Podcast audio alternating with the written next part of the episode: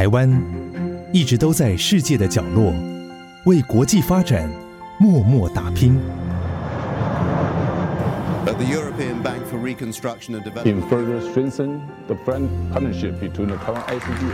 接轨全球，分享台湾经验，这里是国和会。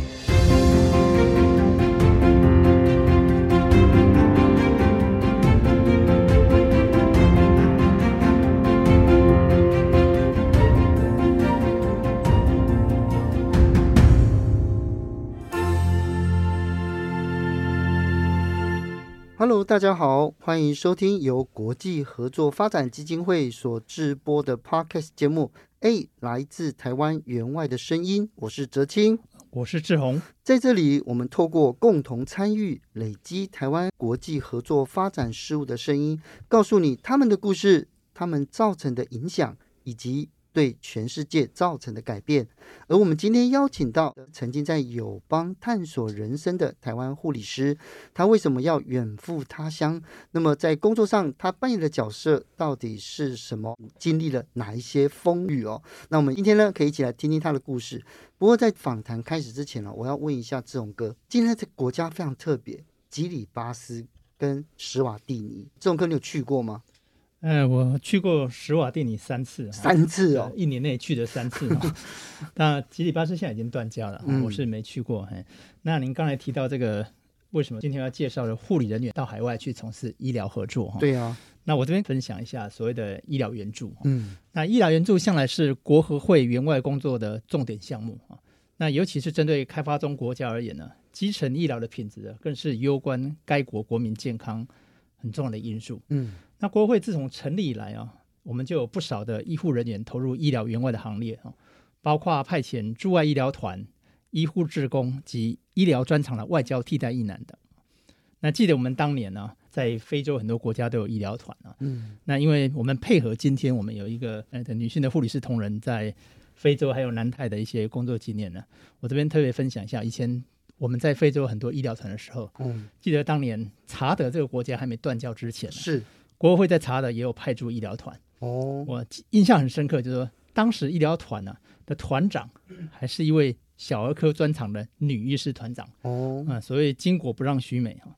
那我想听众们也应该很想了解啊，从事医疗援外工作的医护人员，嗯。啊，他们当初放弃国内的高薪工作跟舒适的工作环境啊，远渡重洋到非洲友邦或南太平洋岛国从事第一线的医疗服务工作。我想听众朋友都很想了解一下他们去海外服务的初衷啊，当初的选择以及多年驻外工作的心路历程。是。所以今天呢，我们就邀请到这样一位朋友，经历呢非常的特别。他是之前哦在国合会史瓦蒂尼孕产妇及婴儿保健功能提升计划的计划经理，他也曾经在国合会绘本部担任助理管理师。那就更早之前哦，你可以到国合会甘比亚志工以及马街医院派驻吉里巴斯的计划经理。那话不多说，我们一起来欢迎石嘉华小姐。嘉华你好，你好，嘉华好，对。好，其实我觉得很好奇啊，就是说离开国内的临床，然后到海外去工作，应该说你的职涯还有这个生涯规划是不同的嘛？当时为什么会走这条路呢？先说我很喜欢当护理人员，我其实在临床上获得很多成就感，嗯，那都是直接从、嗯、呃面对面病人，然后跟家属间的交流，让我觉得这份工作其实非常有意义的。嗯、但在工作几年之后，嗯、呃，我就会觉得心里好像有。个部分在蠢蠢欲动，其实我是射手座的，所以 就会觉得好，好星座这个时候出现了，差不多该换一个地方。是，而且很久啊，其实你做了快十年，对不对？对我。就会觉得想要转换一下心情，转换一下跑道。我其实对一个组织，就是无国界医师组织非常憧憬。哦。然后觉得说医护人员他们可以运用自己的专业，然后在第一线服务最需要的那一些患者。嗯。那真的是对我来说真是太理想了。是。所以当下我就觉得有天我一定要去报考这个机构。是。那其中这个机构它的一个 criteria，它就是希望说你至少要有在发展中国家工作或者是生活过的经验。嗯那好巧不巧，我在那个时间附近，我就看到了国合会招考职工的讯息，哦、然后刚好有一个国家叫做甘比亚，我觉得这一切都是巧合，这是命运的安排。对，然后我二话不说就离职去报考。是，可是呢，听众朋友可能不太了解，嘉华并不是说哎想冲动就这样去。实际上你在还没有正式踏入国合会之前，你先到英国的利物浦去修了热带医学的短期课程。对，这其实也是为了 MSF 做准备。嗯、是，其实你从你的呃专业领域，然后到呃出国工作的准备，其实你做非常长的时间的、嗯、的预备这样子。但是呢，进到国合会之后，跟你想的也不一样。呃，因为我第一个工作派外工作是在甘比亚，嗯，那呃，即使我在派外之前给自己很多心理建设，因为我是从医学中心出来，然后我知道说发展中国家可能不如预期的呃医疗水准或者是生活状况，嗯，即使我给自己做了很多这样的心理建设，但是当我真的到当地之后，看到在第一线工作的状况，还还是让我有很大的冲击，嗯，所以我觉得在国内没有。看过的人是想象不到的，也无法准备的。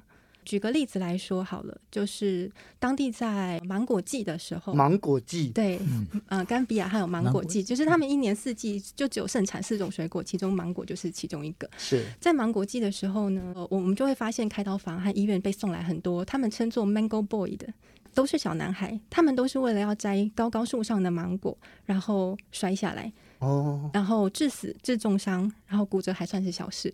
那有很多小孩因为这样子救不回来，所以在芒果季的时候，其实看到很多死亡的孩子。嗯、那其实这些东西在台湾基本上都是救得回来的，技术跟资源其实是非常足够。是我当下觉得说啊，我在台湾真的是非常的幸运，因为台湾的医疗体系真的太强大了。嗯，真正让我觉得很 shock 的一个部分是。当地六到十月份的雨季的时候，他们常会有停电的状况。但我认为说，医院这么重要的机构应该是不会停电。嗯。但有一天，我们在帮小孩开一台小儿疝气，一台相对简单的手术。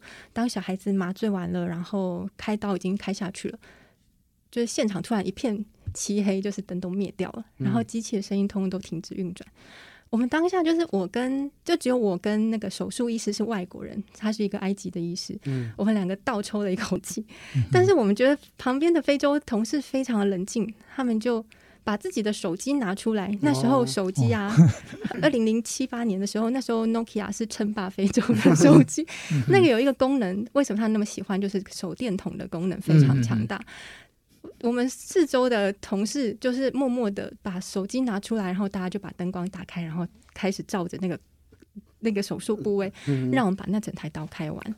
我当下觉得这其实是很常见，可能对他们来说太常见了，以至于他们一点都不会惊慌。是，但是手术不是只有灯光，我们还需要止血，还需要呼吸器，还需要麻醉机，嗯，等等。那这些东西都得要靠。医师他们很精良的那个手术，或者是小心翼翼，一台一个小时以内的刀，他开到两个多小时才开完。嗯、所以我那时候才刚第一次派外，然后我看到这样的状况，我觉得不可置信。嗯，你们怎么可以把人命放在这么的后面？嗯、对，所以我当下其实是有点气愤的啦。那嗯，但是其实我走到开刀房外面去看的时候，发现哎、欸，还有地方冷气还在动。然后电风扇还在吹，冰箱还还会运转，然后甚至是广播那个可兰经，因为他们是一个回教国家，可兰经的那个广播还是非常大声。然后想说，这到底是一个什么样的状况？我心里的天平一下就歪掉了，就觉得说，嗯、呃，我我为什么在这地方人命好像不是那么被受重视？嗯，但后来我在思考，就是。到底是什么样的状况的时候，我认为说有可能，他们认为人命其实就是掌握在神的手上，嗯，所以神要你死，你你就得走。那但是这么天气这么热，人我们尽量不要让人受苦，所以就是冷气什么的都还继续运转。然后尤其是那个可兰经，是他们的精神食粮更是不能断。我猜应该是有这样的状况，所以当下我意识到这些事情的时候，其实都跟我在国内受到的训练完全不一样，嗯。对，然后所以我就觉得说，我可能要做一些调整跟一些改变。是，所以后来我决定就是帮他们办理一个训练班，就是开刀房医护人员训练班，嗯、去帮他们做一些嗯最基础的调整，心态上的调整，然后器械使用上的的指导，这样子。是，嗯，就包括怎么消毒之类的。对，就是他们从最基本的部分，他们都还不知道说为什么要这么做的时候，嗯、他们就会开始。随便做，还有什么东西要放哪里？对，就是这些最中走抓住，对这些 最基本的东西。刚才嘉华提到这个非洲这个 Mango Boy 哈，我就觉得没有错，在在这个热带非洲，芒果是他们很重要的一个这个果树啊。因为你让我想到有一本书啊，也是讲这个美国的这个医护志工哦，到马利共和国的首都利马去服务。后来他回来两年志工回来之后，他写一本书叫。莫妮卡的芒果雨，下雨的雨。嗯，哎，嗯，因为他里面就提到说，他跟当地的一个这个护理人员，他就叫莫妮卡，她是个孕产妇，她是个接生婆。嗯，她帮村子里面的妇女接生。嗯，最后她自己莫妮卡本身怀孕的时候，是别人帮他接生，但是他就最后死在自己的产台上。哦，帮人家接生的产台上。所以这个美国的志工啊，她也是个女性志工，叫 Christina，她很有感，就把这本书写成。叫莫妮卡的芒果雨，嗯，所以，诶，刚刚才这个这个嘉华的这个回忆啊，让我想到这本书。那我倒是想借这个机会，这个问一下嘉华哈，因为我还记得二零一九年的时候，我到施瓦蒂尼去，你有陪我们到当地的那个电台参访，嗯，就是了解我们驻史瓦蒂尼技术团在当地透过这个广播电台啊，然后宣传孕产妇计划跟推动公卫观念的做法。呃，我个人针对这样的公益宣传方式，我是印象非常深刻的哈。所以，是否也可以跟我们分享一下你在史瓦蒂尼啊推动公卫计划啊，让你比较印象深刻的人事物？你刚才提到的是甘比亚嘛？嗯，那施瓦蒂尼有没有特别让你感到印象深刻的事情？嗯，我在接史瓦蒂尼计划的时候，其实它是一个二期计划，就是在我之前已经有一个计划经理，他把一期计划就是做得很好，然后我们基本上是延续他的做法。嗯、那刚刚总总监和这边提到的是，呃，我们。应用如何应用这个广播节目，然后去宣导当地的卫教知识？因为其实当地他们的距离非常遥远，电视也没有那么普及，所以你要如何宣导一个卫生的宣传？其实广播节目是他们很常听的媒介。嗯，所以呃，同事他们发现了这件事，然后也跟当地的呃合作单位就是讨论这个可行性，他们觉得这真的是一个非常好的机会。所以。我们发现说，透过呃广播节目，其实我们收到很多 feedback，包括说我们在广播节目里面也。就是做了 call in，然后可以让那些有疑问的孕产妇或者是家人，他们可以直接拨电话进来。嗯、那其实这这对当地的，它其实算是一个比较符合当地民情的一个做法。嗯、然后也收到非常好的反馈。是，嗯，那我印象很深刻的是，其实我们的主要的呃合作人员就是社区卫生员，他其实是有点像是我们台湾的卫生所。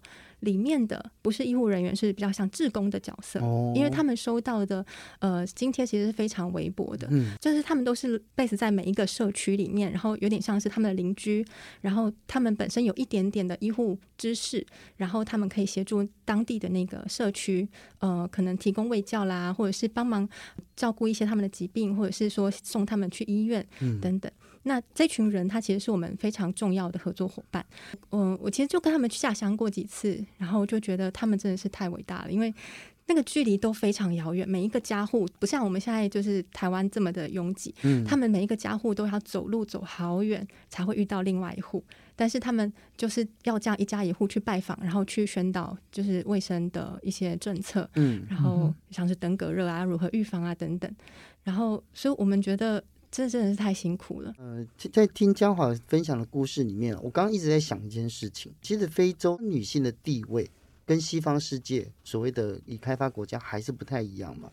那你是驻外人员，你也是外国人，当地人看你会不会不一样？另外一个我想知道，就是说一个女性的海外工作人员会不会有很多不方便或是需要调试的地方？嗯，其实我在甘比亚的那个回教国家，他们相对还算尊重女性。嗯，因我我好像还没有待得过，就是比较不尊重女性的国家。嗯，那史瓦蒂尼就更不用说，史瓦蒂尼的女性。基本上强势，嗯、对，所以呃，这是在对当地，所以我在当地工作没有遇到什么样子的，就是性别上的问题。是，嗯，如果是讲说呃女性外派的这个部分的话，我个人认为说，不管是男性女性，我们要面对的呃外在的一些资源的匮乏，其实都是一样的。嗯、那呃团长也不会因为你是男性女性，然后给你有不同的待遇，嗯、不会，因为他其实就是看个人带计划的方式，就是。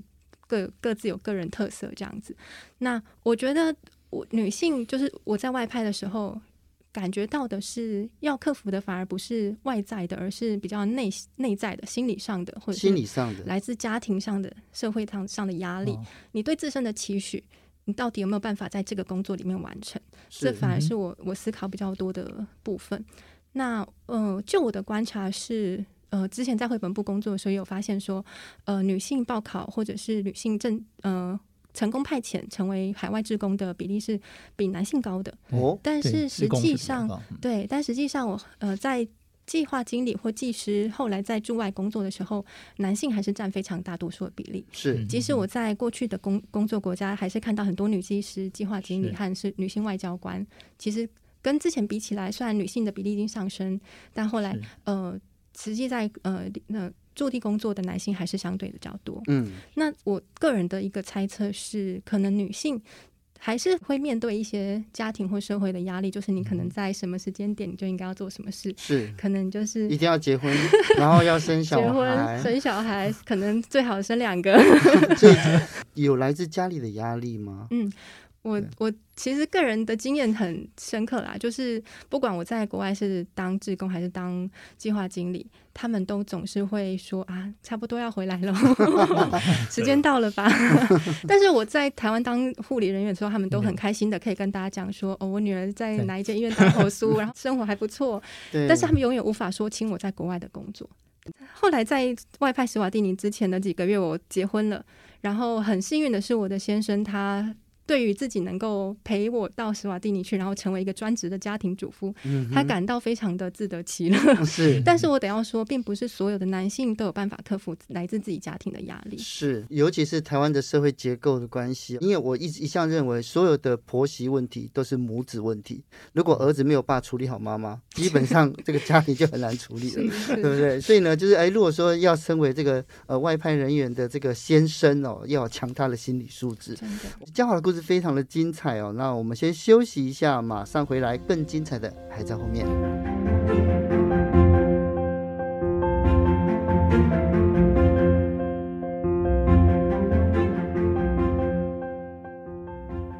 欢迎回到 A。来自台湾援外的声音，现场是石嘉华经理讲述经历过的三个国家、三种身份，还有在那些地方遇见的人事物。那这些经验呢，可以帮助我们听众朋友们建构援助的国际观，还有他个人的生命体验。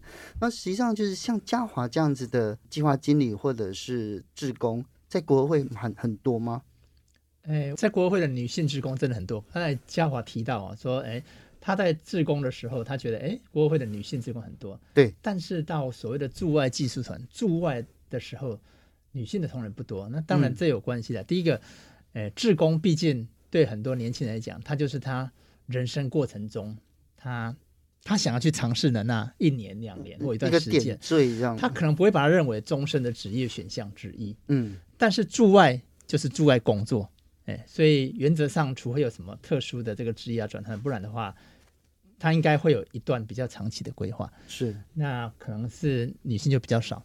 另外就是我们的志工呢，哎，大部分除了刚才像嘉华这种医护专长之外，很多都属于教学志工。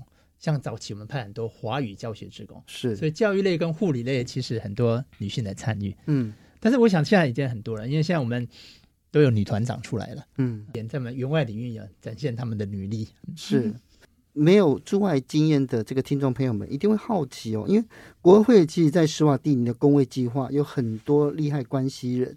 那呃，在这些跟非洲国家的人合作，到底有哪些人事物需要注意的呢？嗯，在这三个国家工作，我其实嗯、呃、体会比较深的是，虽然每一个国家都有他自己的民族性，但是感觉就是很一致的，就是你跟他们谈话。你要保持一个对等的姿态，嗯，不是说，嗯，可能你是对卫生部，所以你就要对他尊敬。然后你如果是对最基层，你就是用一个命令的方式，不是？嗯，我们都是用一个合作方式的角色，然后去跟大家沟通。当他们觉得自己是对等的时候，然后你跟他们沟通，保持一个开放的，你可以沟通的，可以。可以讨论这件事，可以讨论的一种心态的话，嗯、他们的接受度就会比较高。哦、当然，就是呃，像我之前在基里巴斯，他们民族性可能就是比较乐天，然后比较开朗，然后所以当你在跟他们说什么事情的时候，他们当然都会很开心的说啊，没有问题，这个我们已经做得到。当然，他们也做得很好。嗯、但是在十国，呃，跟利害关系人讨论事情的时候，会觉得他们比较自尊心比较强，所以呃，在他们讨论事情的时候，得要有一些技巧。例如说，就是我们可能事情规划预计是要这样做，嗯、但是他们会跟你说，我觉得这样做可能没有办法。嗯我不想这样做，我觉得有更好的方法。那我觉得这是一个很好的讨论。当他们能够提出自己国家比较符合的一个做法的时候，那其实事情就有推展下去的可能。嗯，对。那那我们就会发现，这样沟通其实还蛮有效率的。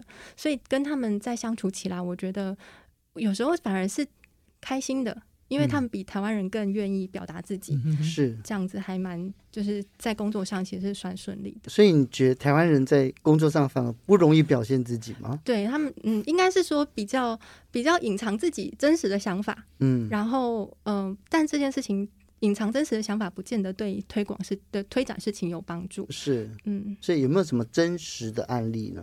就是在工作上遇到的事情。在呃呃，像是在十国的话，嗯、呃，有时候我们会说，呃，我希望训练班这样子办。那呃，可能训练班我们现在要要邀请的人就是这些社区卫生员，嗯，但是他们就会说不行，我得要再塞一两个就是社区卫生员的主管进来。嗯，那我就心想说，为什么这样就会吃掉实际上上课的人数？嗯，但是后来思考一下，第一个，他们有可能是为了酬庸，但有可能是、有可能是。呃，这些社区卫生员他们得要有一个带头的人，嗯、如果没有，如果他带头的人不知道我们在干什么，那社区卫生员怎么推也都推不动啊。哦、让他们自己的人来领导他们自己的人，其实是好的。Okay, 所以后来我们就决定，OK，没有问题，那我们就让你们的人进来。是是、嗯、哦，所以就就是用当地人的智慧来治理当地这样子。对对对，对。那刚才嘉华，你刚才提到这个研习班哈，哦，那就你所知哦，你在司法地里推动这个计划。当地的所谓所谓的卫生员，他对我们这个计划的感受怎么样？嗯，我印象很深刻的是，就是有一次我们在办理训练班的时候，我们接训了，然后。突然听到就是场内就是一阵歌声，然后我们完全毫无预期，哦、就是他们其实很感谢我们，但是他们不知道该怎么表达。他们他们会，但是他们的唱歌还蛮好的，尤其是他们和声很好。是，所以当我们听到那首歌的时候，我我当下只是觉得旋律很好听，但我不知道那是什么意思。卫生员合唱团，对，他们就自己唱起来了。是，然后后来我发现哦，那句话他们。那首歌的一就只有在唱一句话，他就是在说啊、呃，所以我们会说，呃，ICDF 就是国合会，ICDF，ICDF，请你继续照顾我们的孕产妇跟新生儿。是，他其实这这一整首歌就是在讲这段话，他就是一直在表达他们的感谢，但是他们用唱的。是，对。那所以呃，我有准备准备这段音乐，那呃，不晓得我们可以听听看。是，那我们一起来欣赏一下。是。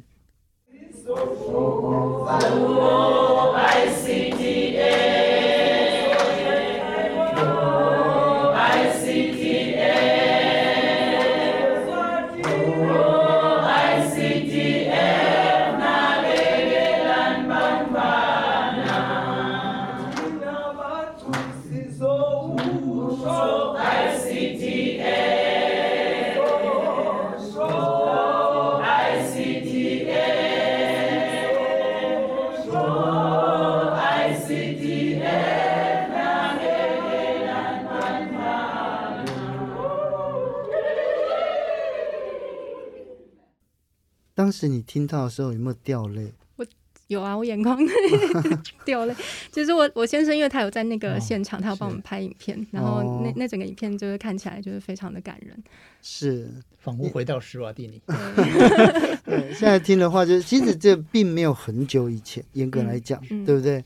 但是回来之后，现在你职涯已经做了另外一种转换了。嗯，因为嗯，在在访谈的过程里面，我知道你很喜欢这个工作，但是。呃，天下没有不散的宴席哦。我用中国有一本书叫《说愿》，《说愿》说，《说愿》里面有句话说：“良缘虽好，并非久恋之家。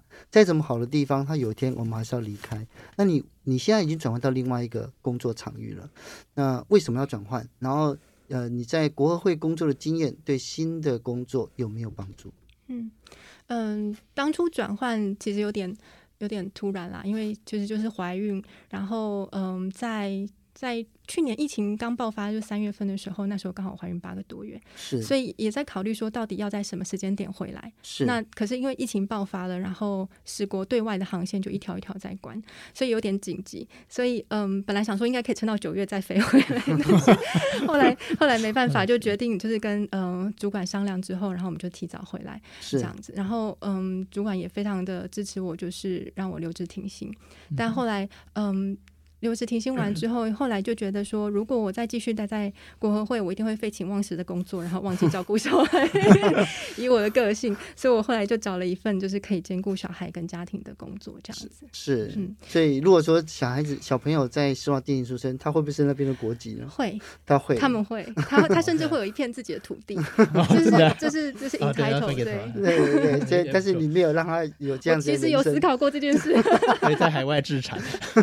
对啊。他人生的第一笔海外资产，对，多重要，对啊。所以在在这过程在过程里面，其实我觉得，呃，我们听起来是很温馨，然后让也让你感感受到非常多。那当然是因为自己的家庭考量，让你就是回到台湾来，然后也转换到另外一个工作。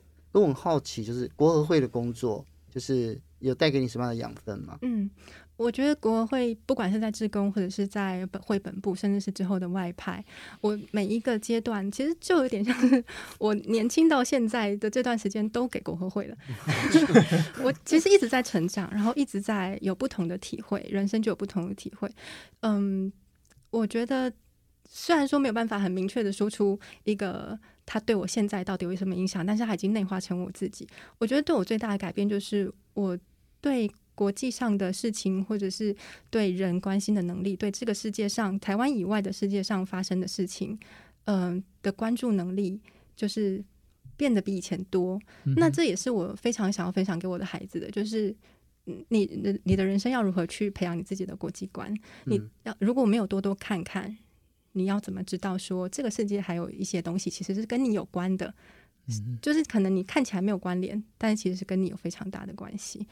这其实我我自己也还蛮想回去我母校演讲，不过因为实在是太就是失联太久，我其实很想要跟就是后面的学弟妹讲说，虽然我们现在医护很短缺，但是如果你有机会，有也有兴趣，你有一个外派的机会，不管是去做什么服务，你都要去看看。因为这些东西，它都会变成，不管你看到的是好的、坏的，你看到的是开心的，或者是很惊惊愕的，它都会变成你自己一部分的养分。然后你会发现自己看这个世界的方式就不一样了。嗯，对。所以对于这个这种哥，你们国会就是离开了这么一位优秀的的工作伙伴，你会觉得难过这样？对，我觉得很可惜，但是国会也为国举才啊。呃，从嘉华刚跟我们的分享，我们可以了解到，其实不管是这个员外团队，我们都只是过客。那么合作国他们才是主人。那如果知道他们自己想要做什么呢？没有资源做没关系，我们就提供资源。如果他们不知道怎么做，我们就分享台湾的经验，让他们决定自己的做法。秉持这样的模式呢，我觉得可以达到平等，然后互惠哦。那也透过这个嘉华今天的分享，让我们更了解国会业务。那也。也希望就是台湾如果有志于这个国际合作呃工作机会呢，也欢迎呢到国合会的网站了解一下，哎，怎么样加入国合会的志工哦？如果想要了解更多啊，台湾推动国际发展援助的故事，想要知道呃在远赴他乡的台湾人如何打拼，请准时收听下一集。下一集呢，将由技术合作处的处长严明宏处长来告诉你。如何有效的帮助伙伴国家？当然了，也不要忘记这个订阅我们 A 来自台湾员外的声音。那今天非常感谢嘉华，谢谢你，谢谢嘉华，谢谢。我是哲青，我是志宏，我们下次再见喽，拜拜，拜拜。